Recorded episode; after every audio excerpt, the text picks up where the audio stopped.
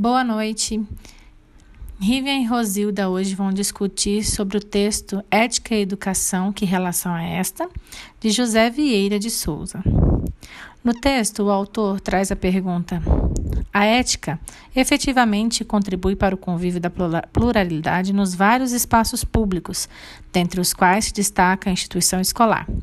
Nesse nível de entendimento, cabe perguntar como a escola pode contribuir na sociedade contemporânea para a formação ética dos indivíduos, desenvolvendo valores como, por exemplo, justiça, solidariedade e autonomia? A escola ela é uma instituição na qual os maiores exemplos de ética e cidadania deveriam ser encontrados. A figura do professor, como aquele que transmite o conhecimento e o saber, representa para seus alunos um exemplo a ser seguido.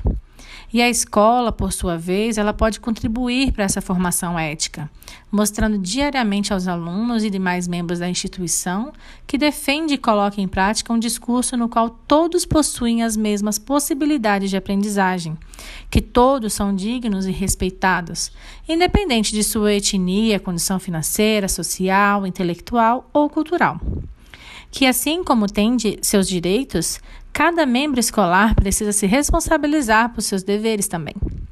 A escola ela tem o papel não somente de ser um condutor de aprendizagem, mas também de ensinar e permitir que os alunos reflitam sobre seus atos, sobre o que é certo e errado e sobre a forma que isso impacta na vida de cada um, principalmente na convivência em sociedade.